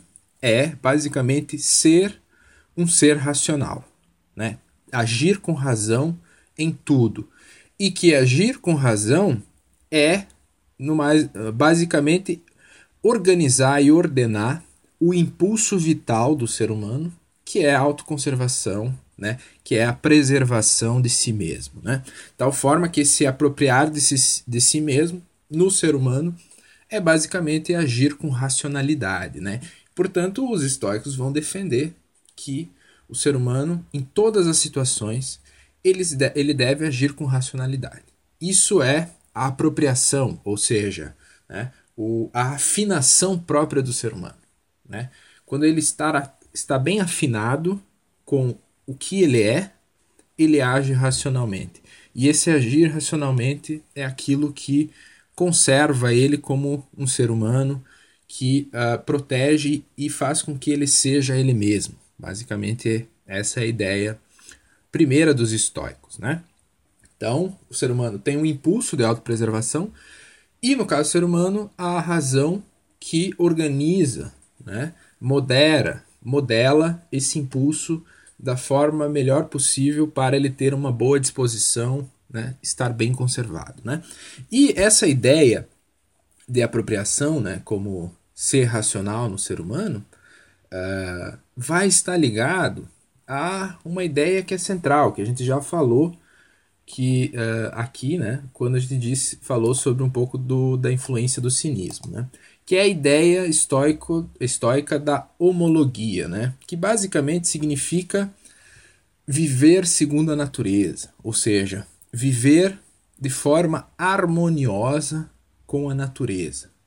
Né? E a gente pode interpretar essa ideia de viver segundo a natureza, que é o lema principais, principal dos estoicos. Né? Então, toda vez que você vai ler um estoico, a primeira coisa que ele enfatiza na sua ética, né, qual, qual seja o estoico, seja Sêneca, seja Epiteto, seja os estoicos fundadores, né, uh, uh, Zenão, Cleantes uh, e Crisipo, todos eles vão enfatizar essa ideia primeiro, né, que é a ideia de que para ser uh, fazer bem alguma coisa, para agir bem como ser humano, para ter uma vida eticamente e uh, alcançar o florescimento e a felicidade humana, viver bem, basicamente, é viver segundo a natureza, né? é viver em acordo com a natureza. E a gente pode interpretar essa ideia de, de uma harmonia com a natureza de duas formas. Primeiro, aquilo que eu já falei, né? viver segundo a natureza é uh, realizar bem aquilo que a natureza nos colocou né, como característica do ser humano, que é a racionalidade. Né? Então, uh, ser o artesão dos nossos impulsos, buscar a autoconservação a partir da racionalidade, né? e basicamente é ser racional. Né? E os estoicos têm essa ideia muito forte, né, como a gente viu, de que a natureza organiza as coisas segundo o melhor. Né? A natureza é inteligente, né? há uma providência. De tal forma que, se ela fez o ser humano racional, né? Uh, viver segundo a natureza, no caso do ser humano, é viver de forma racional e desempenhar da melhor forma possível esse papel que é a racionalidade. Né? Então, por exemplo, tem um fragmento, um, ah, um fragmento não, uma passagem do Epiteto lá no manual né, do, do Epiteto, em que o Epiteto diz o seguinte, que nós devemos pensar a vida né, das várias coisas como se fosse, e das várias pessoas, eh, dos vários seres, melhor dizendo, como se fosse um teatro, né? Uh, em que cada um tem um papel a desempenhar. Né? E o papel do ser humano é ser racional. Né? De tal forma que a felicidade do ser humano é fazer bem esse papel, realizar bem esse papel, que basicamente é uh, agir com racionalidade. Né? E como a gente vai ver, agir com racionalidade para os estoicos significa ser virtuoso. Né? É agir bem conforme uh, o bem moral, que é a virtude, né? como a gente vai ver. Mas uh, o importante é perceber que viver segundo a natureza, para os estoicos, é, em primeiro lugar, ser um ser racional. Uh, realizar bem o nosso papel enquanto seres dotados de razão. Né? E a natureza deu a razão para nós para que a gente realize bem essa racionalidade. Uh, mas há uma segunda forma de interpretar essa, essa máxima, né, que os estoicos repetem várias vezes, de viver segundo a natureza, que é a, a ideia né, dos estoicos de que nós devemos aceitar as coisas como elas são. Né? Por quê? Porque a natureza estabelece e realiza, né, faz os fenômenos, digamos assim, uh, de forma né, inteligente e, portanto, da melhor forma possível. De tal modo que é preciso ser racional no sentido de pensar que o todo organiza o mundo da melhor forma possível. Né? Então, uh, a ideia basicamente aqui é aceitar as coisas como elas são. Né? Então, os acontecimentos como eles são. Né? Que é um pouco a ideia do amor fati, né? ou seja, o amor ao fado, amor ao destino. Né? As coisas que acontecem na natureza, as coisas que acontecem no mundo, devem ser aceitas pela pessoa que é sábia, pelo, pela pessoa racional, a pessoa que vive segundo a natureza, na medida em que a natureza faz as coisas, né, realiza as coisas das, da melhor forma possível. Né, e que não é sensato, uh, uh, digamos assim, confrontar ou não aceitar aquilo uh, que a natureza própria estabelece. Né? Basicamente, o que os estoicos estão falando é que o ser humano, para viver segundo a natureza, ele deve viver segundo a lógica do todo, né? e não segundo a lógica da parte. Né? De tal forma que aquilo que talvez possa parecer ruim para mim, né? quando é colocado na lógica do todo, diz o estoico, eu vou perceber que aquilo é o melhor. Né? Então, por exemplo, uh, eu dei o exemplo antes, eu acho que vale aqui de novo, né? Uh, a morte para o ser humano. A morte do ser humano, como parte, né? eu, no mais das vezes, eu tenho a reação de que aquilo é prejudicial, é ruim para mim. Né? Porém, diz os estoicos, se você sair da tua perspectiva e olhar da perspectiva do cosmos, a perspectiva do todo, você vai perceber que a morte é algo natural, primeiro, né? É algo inteligente da natureza porque preserva né, a, a organicidade da natureza. Né? Então, de tal forma que, na lógica do todo, aquilo é benéfico. Né?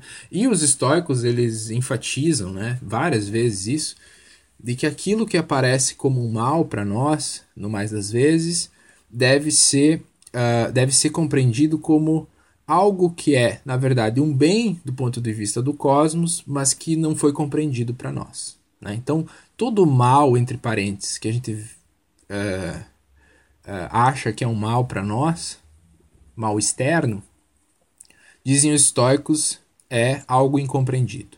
Né? É, é como o, o, o Epiteto tem também uma parte lá no manual em que ele fala isso, né?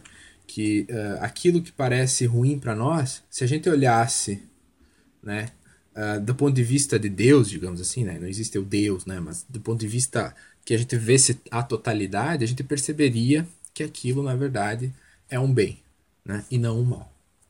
É, e de novo essa ideia, né, do, do, do, do epiteto de que cada um tem um papel né? E você tem que fazer o teu papel da melhor forma possível, né? Se o teu personagem, por exemplo, na, na peça, vai lá e é prejudicado e morre, por exemplo, você diz, ah, isso aqui é um mal. Mas se você olhasse do ponto de vista do espectador, toda a peça, você ia perceber que aquilo foi um bem, né? Então, vejam essa ideia dos estoicos de que viver segundo a natureza é aceitar o que a natureza coloca, né? e sempre pensar do ponto de vista do todo e não do ponto de vista particular. Né? Então é assim, diz o estoico, que eu consigo me harmonizar com a totalidade, né? ou seja, entrar em harmonia com aquilo que acontece uh, e que o destino, né? ou seja, a providência faz. Né? Outra, outra ideia interessante né? que está em Sêneca, em que o, eh, Sêneca tem uma frase muito boa que ele diz o seguinte, né? Uh, o destino ele uh, arrasta aquele que vai contra ele, né? E guia e conduz aquele que o aceita. Né? A ideia, por exemplo, de que ele dá uma imagem, né? É como se o destino fosse que nem uma carro car carroça, né? É, em, é, e nós fôssemos um cachorro amarrado na carroça, né? E o, o, o, o, o Sêneca diz, né? O cachorro tem duas opções. Ou ele vai contra né, e tenta não caminhar no ritmo da carroça, ou ele caminha no ritmo da carroça. Né? Isso é o destino, né? ou seja, o destino nos carrega de qualquer jeito, arrastado ou conduzindo né, de forma uh, harmônica. Né? Então, o sábio é aquele que se harmoniza com o destino. Né? O tolo é aquele que é arrastado pelo destino, né? aquele que confronta, não aceita, mas no fim o destino vai o levar. Né? Então, é, essa ideia é importante também para os estoicos. Né? Uma certa harmonia com a natureza. A harmonia com a natureza significa aqui, nesse segundo sentido, harmonizar-se com aquilo que acontece, aceitar as coisas como elas são. Amor fati, né? amar o próprio fado, uh, ser conduzido pelo destino de forma harmônica e não arrastado. Né? Então, todas essas ideias estão ligadas à ideia de homologia, à ideia de viver segundo a natureza, como eu disse. Né? Uh, outra coisa importante na, na ética estoica é a noção de virtude dos estoicos. Né? Então, como eu disse, os estoicos eles dizem que a gente tem que ser racional, né? Uh, e os estoicos vão dizer que ser racional significa ser virtuoso. Né? Uh, então, a racionalidade é a nossa autopreservação, é o, o artesão do nosso impulso vital como seres humanos, é aquilo que nos dá uh, a autoconservação, mas no sentido de uma harmonização de nós conosco mesmo. Né? E essa racionalidade uh, se expressa nas nossas ações como virtudes. Né? Então, ser corajoso, uh, ser temperante, ser justo, né? Uh, ser prudente, tudo isso são para os estoicos virtudes e, portanto, ações racionais. Né? Então, quando eu sou racional, é quando eu sou virtuoso para o estoico. E aqui vem uma tese importante para o estoicismo, né? A ideia de que o único bem, né, é a virtude, né? Ou seja, a, a única coisa que é benéfica sem mais que é incondicionalmente benéfica, dizem os estoicos, é a própria virtude. Né? É uma tese que vai ser retomada, por exemplo, por Kant. Né? O Kant vai começar lá sua fundamentação da metafísica dos costumes dizendo isso. Né? Há só uma coisa que é incondicionalmente boa, a vontade boa, ou seja, o desejo de fazer o certo, que é basicamente a virtude. Né? Claro, Kant é outra coisa, mas essa ideia de que há um único bem, que é incondicional, é uma ideia estoica. Né? A única coisa que é um bem incondicionalmente é a virtude. Né? É a única coisa bela né? para os estoicos, bela no sentido de uh, venerável, incondicionalmente bendita, é a própria virtude. Né?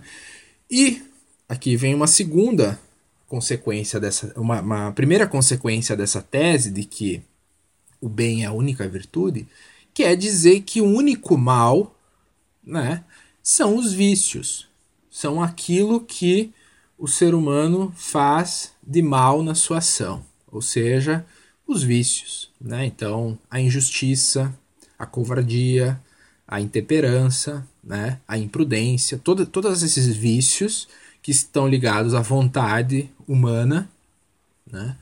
e o não regramento nas ações humanas são os males. Né? E por que, que isso é importante? Porque aquilo que no mais das, nos mais das vezes a gente considera como males externos, né? então, por exemplo, a morte, a doença, né? a pobreza, a dor, né? Todos esses males externos que na, no senso comum a gente julga como males, como coisas prejudiciais, os estoicos vão dizer que não são males, são coisas indiferentes. Né? Ou seja, coisas que não têm valor moral, né? A diaforia, ou seja, a indiferença, né? Não faz diferença. Basicamente é isso que o, o estoico está dizendo. Então, é, o, o Story está dizendo, do ponto de vista do bem e do mal, né, ah, coisas como saúde ou doença, vida ou morte, né, riqueza, pobreza, né, prazer e dor, né, fama ou má fama, né, poder ou nada de poder, né, ah, ser um senhor ou ser um escravo, né? Todas essas coisas que são considerados ou bens ou males externos para os estoicos são na verdade coisas indiferentes. Não faz diferença do ponto de vista da realização do próprio ser humano, da felicidade, do florescimento, da vida boa para o ser humano. Né? Basicamente é isso que os estoicos estão falando. Em outras palavras, para o estoico, é possível né, uh, ter uma vida bem vivida e bem realizada tendo doença. Né? É possível ter uma vida bem realizada sendo feio, sendo pobre, né, sendo escravo. Por quê? Porque diz o estoico, nessas coisas não há valor moral, não há. Uh, a nossa realização não está nessas coisas a nossa, o nosso propósito como seres humanos, racionais, virtuosos, não está nessas coisas. Né? De tal forma que a virtude né, e o bem humano, né, a vida boa, é decidida para os estoicos uh, pelo próprio ser humano. Né? Por quê? Porque tem a ver com aquilo que depende do ser humano, que é basicamente né, as opiniões que o ser humano tem e, sobretudo, as virtudes ou vícios que o ser humano tem. Né? Então, se eu sou virtuoso ou vicioso, né, independe da perspectiva da vida boa, uh, os, as coisas indiferentes, os bens ou males externos. Né? Por quê? Porque uh, internamente né, eu sou virtuoso. Né? E aqui a gente retoma uma tese que está lá em Sócrates já. Né? Vocês lembram lá na Apologia, em que Sócrates dizia né, que uh, para o sábio e o justo, ou seja, o virtuoso, né, não há nenhum mal né, que possa ser feito pelos outros. Né? Ninguém pode prejudicar alguém virtuoso, né, sábio, virtuoso e justo. Por quê? Porque simplesmente o bem, né, a vida boa, a felicidade, aquilo que deve ser do ponto de vista da realização humana, está com está no nosso interior. É a nossa virtude. Né? Portanto, não há uh, coisas que podem prejudicar o sábio e o virtuoso, né? que são a mesma coisa, né? porque os históricos vão dizer que para ser virtuoso é preciso ser sábio. Né? Por quê? Porque a virtude está relacionada né, à opinião, à opinião não, à reta razão, né? ou seja, agir de forma racional. E agir de forma racional é agir de forma sábia, que significa agir virtuosamente. Né? Então, o justo é aquele que né, age de forma justa e, portanto, tem uma razão reta em relação, por exemplo, à distribuição dos bens. Né? Então, uh, sempre aqui vocês veem o intelectualismo uh, moral, o racionalismo moral dos estoicos. Né? A virtude é a reta razão em operação. Né? É quando nossa alma age de forma racional, por exemplo, em relação à distribuição dos bens. Né? Isso é um tipo de justiça. Então, vejam que essa tese é bem paradoxal. Né? Então, você pode, para um estoico, você pode imaginar uma vida uh, com as piores dificuldades, digamos assim, né? então, pobre, é, escravo, né, uma pessoa feia, uma pessoa doente. E mesmo assim, se ela for virtuosa, se ela for sábia, dizem os estoicos, ela vai ter uma vida bem vivida, bem realizada, uma vida boa. Por quê? Porque a, a, o bem é a virtude, basicamente. O mal é o vício. Né? Portanto, o vício e a virtude está na decisão de cada um. Né? Isso que o estoico vai defender. Né? Uh, o estoico, por exemplo, Epiteto, vai dizer que há uma diferença básica entre aquelas coisas que dependem de nós e as coisas que não dependem de nós. O que, que depende de nós? A virtude, o vício, a opinião, né? o assentimento. Né? Eu posso aceitar alguma coisa ou rejeitar. Né? Então, por exemplo, acontece alguma coisa comigo. Eu posso aceitar de um jeito ou agir de outra forma, reagir de outra forma, né? Então isso está no nosso controle. Uh, por exemplo, alguém pode falar mal de mim. Eu posso ficar com raiva, eu posso também não ficar com raiva. Isso depende da minha reação. Então isso depende de mim, né? Mas há aquelas coisas que não dependem de mim que são as coisas indiferentes, né? Então, aquilo que eu falei ali, que são considerados bens ou males exteriores, né? Que para os históricos na, não são nem bens nem males, né? São indiferentes. São coisas que não dependem de nós, né? Então, a morte, eu não sei que dia que eu vou morrer, né? A, a saúde, a doença, não sei se qualquer momento eu posso ficar doente, né? A riqueza e a pobreza também não está totalmente ao meu controle, porque eu posso nascer numa família rica, eu posso nascer numa família pobre, né? Então tudo isso foge ao meu controle direto. Né? Tudo isso é indiferente, de tal forma que a vida boa, a vida bem vivida, a vida virtuosa está no meu controle, porque eu controlo né, a minha intenção e a minha, o, meu, o meu bem enquanto indivíduo, né, como os históricos falaram. Todavia, os históricos vão dizer, porque essa, essa tese é bem radical, né, pessoal? Então pensem que é bem radical dizer que uh, o único bem é a virtude. Né? Então, doença, uh, pobreza, né? tudo isso seria compatível com uma vida bem vivida. Né? Os, os históricos vão dizer que de fato é isso. Né? Então, uh, você pode ter uma vida bem vivida nas piores situações. Porém, os históricos vão dizer o seguinte: apesar dessas coisas indiferentes, essas coisas exteriores, serem indiferentes para a vida bem vivida, há algumas que são preferíveis e outras não. Né? Então, os históricos vão dizer o seguinte: né? do ponto de vista da natureza, é, do nosso corpo, por exemplo, do ponto de vista do nosso corpo, né? Uh, é preferível a saúde do que a doença. Né? Do ponto de vista do nosso corpo, é preferível o prazer do que a dor. Né? Uh, então há uma certa hierarquia entre os, indif os indiferentes, né? esses uh, bens e males exteriores, Porém, sempre lembrando, do ponto de vista moral, do ponto de vista da vida bem realizada, eles não fazem diferença. Né? Então, os estoicos dizem: se você está numa situação em que você tem que escolher entre a pobreza e a riqueza, é preferível a riqueza. Se você está numa situação em que tem que escolher entre a saúde e a doença, é preferível a saúde. Né? Se você está numa situação que, é, uh, que você tem que escolher entre o prazer e a dor, é preferível a dor. Porém, né, se você não tiver a beleza, a saúde, o prazer e a riqueza, não significa que você não pode ter uma vida boa. Por quê? Porque a vida boa depende da intenção moral. Depende da escolha moral de ser virtuoso ou não que você faz. Né? Então vejam que, do ponto de vista da vida boa, eles são indiferentes mas em situações em que você tem que escolher, é melhor escolher aquele, aquele que é preferível para o seu corpo. Né? Outra coisa também, se você tiver numa situação em que você tem que escolher entre o prazer e a virtude, é óbvio que o estoico está dizendo é a virtude, porque é a virtude que garante a vida boa. O prazer, né?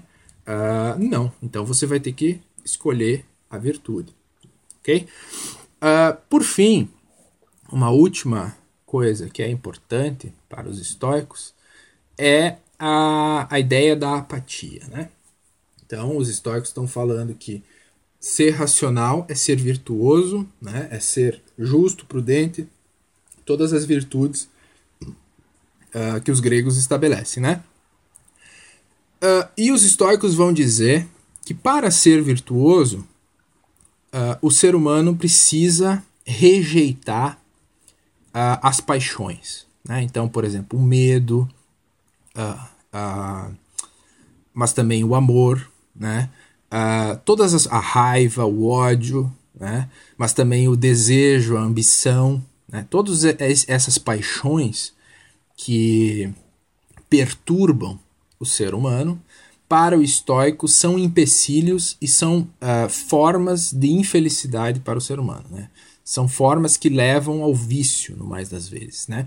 De tal forma que o, o, o estoico vai enfatizar e vai defender que o sábio né, é aquele que vive segundo a razão e uh, não segundo as paixões.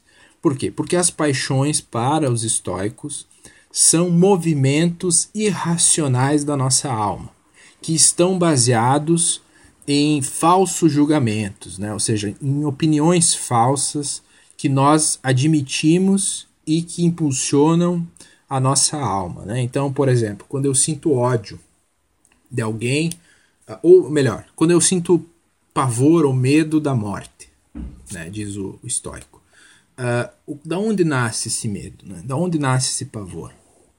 Basicamente nasce da ideia de que a morte é um mal, né? que é algo ruim, prejudicial e um mal para mim, né? Mas o estoico vai dizer: não, o único mal é o vício. A morte não é bem nem mal. E se você tiver, se você pensar na lógica do todo, né? Você vai perceber que a morte é algo importante e benéfico na no, no cosmos como um todo.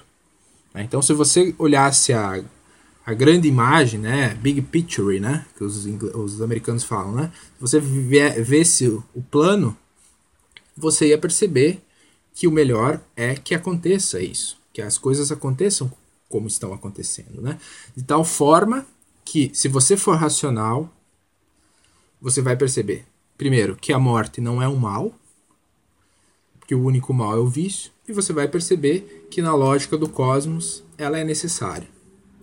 Logo, né, achar que ela é um mal é uma opinião errada, né? É um juízo equivocado. E é esse juízo equivocado né, que leva a minha alma a ter medo. De tal forma que a paixão, que é esse movimento irracional da minha alma, deve ser extirpado, né? Ou seja, o medo deve ser extirpado. E como é que eu extirpo o medo? Primeiro, reconhecendo que o único bem e o único mal. O único bem é a virtude e o único mal é o vício, e que a morte é indiferente. E segundo, reconhecendo que a natureza faz as coisas da melhor forma possível. Né? Logo, né, eu não vou sentir medo. Então, basicamente, é isso que o, que o estoico prega. Né? Por que, que o estoico defende a ideia da apatia, né? ou seja, a apatia. Porque ele diz que nós devemos viver de forma racional. Né? E viver de formas racionais, é racional, é primeiro ter as opiniões corretas uh, e, portanto, não ser tomado pelas paixões, que são baseadas em opiniões incorretas. Né? Então, de tal forma que o estoico vai defender uma certa terapia individual, né, na qual eu vou né, destruindo as paixões. Né? Eu, não, eu não ajo mais segundo as paixões, segundo as emoções. Eu ajo de modo uh, racional, uma forma uh, fria, vendo as coisas como elas são, e assim eu exerço aquilo que é próprio do ser humano, que é a racionalidade, né? E eu ajo de forma virtuosa, na medida em que a razão dita uh, aquilo que eu devo fazer. Né?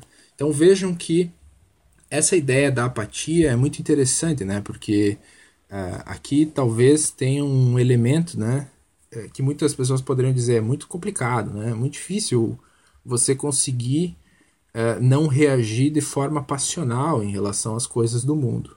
Né? Mas é o que o estoico está pregando. Você tem que ser o mais racional possível, ver as coisas como elas são. Né? Então, essa ideia muito de uh, fazer julgamentos diante dos acontecimentos de forma fria, né? percebendo que, aquilo é, e não tendo opiniões equivocadas que levam a sentimentos extremados nossos, que são as paixões. Né? Então, por exemplo, Uh, um exemplo que eu sempre gosto de dar lá no ensino médio é, uh, tu por exemplo, quando você sai de casa né, e esquece o guarda-chuva, e quando você está saindo, você já está perto ali de, de, na rua e começa a chover. Né? Você tem duas reações. Você pode simplesmente uh, começar a espernear e reclamar e dizer: ai meu Deus do céu, que, que, por que, que aconteceu isso comigo? É sempre comigo. Né? Você pode ficar inquieto e ter esses movimentos né, irracionais da tua alma, que são as paixões, perturbações, obviamente, né? Uh, ou você pode ver as coisas como elas são. O que, é ver as coisas como elas são? A chuva é um fenômeno natural, né? A chuva vai me molhar e ponto, né?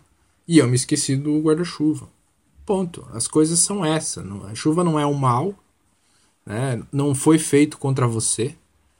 Né? A chuva aconteceu e é bom que aconteça a chuva, porque a própria natureza faz a chuva com um propósito e um objetivo determinado. Né? Isso é viver de forma racional, é viver segundo a natureza.